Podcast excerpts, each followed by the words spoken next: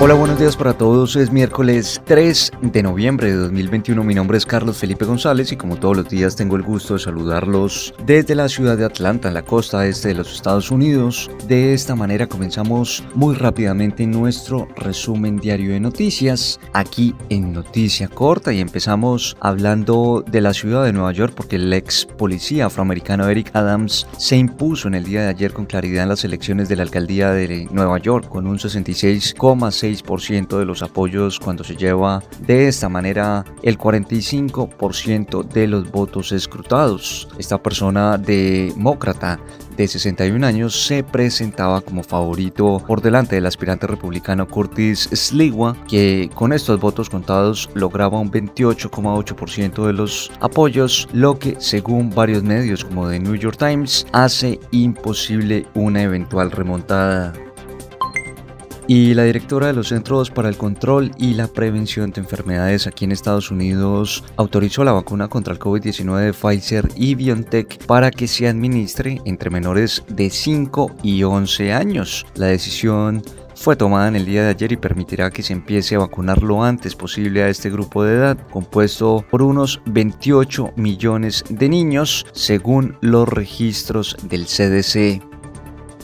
También hablamos de lo que ocurre en Perú porque el presidente de ese país, Pedro Castillo, se reunió con el alto representante de la Unión Europea para la política exterior, Josep Borrell, y convocó a los inversionistas europeos para que desarrollen enormes potenciales en su país. Según el presidente peruano, se tiene la firma voluntad no solo de profundizar los vínculos con la Unión Europea, sino de convocar las inversiones europeas para el desarrollo de las potencialidades del Perú.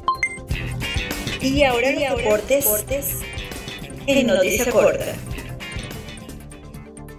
El bateador designado cubano Jorge Soler metió un jonrón para tres carreras y encendió la alegría en los Bravos de Atlanta, que se acreditaron el título final de la Serie Mundial de las Grandes Ligas al vencer por 7 a 0 a los Astros de Houston. Los Bravos lograron el clásico de otoño con números de 4-2 al mejor de 7 juegos y pusieron final a la espera de 26 años sin alcanzar título alguno. La selección chilena publicó la nómina de 26 jugadores con los que llevará a cabo la próxima fecha de las eliminatorias suramericanas rumbo al Mundial de Qatar 2022 ante Paraguay y Ecuador, lista en la que se destaca el retorno del delantero Eduardo Vargas. Vargas se había enfrentado en los partidos de la triple fecha anterior tras sufrir una lesión muscular habiendo jugado para la Copa Libertadores de América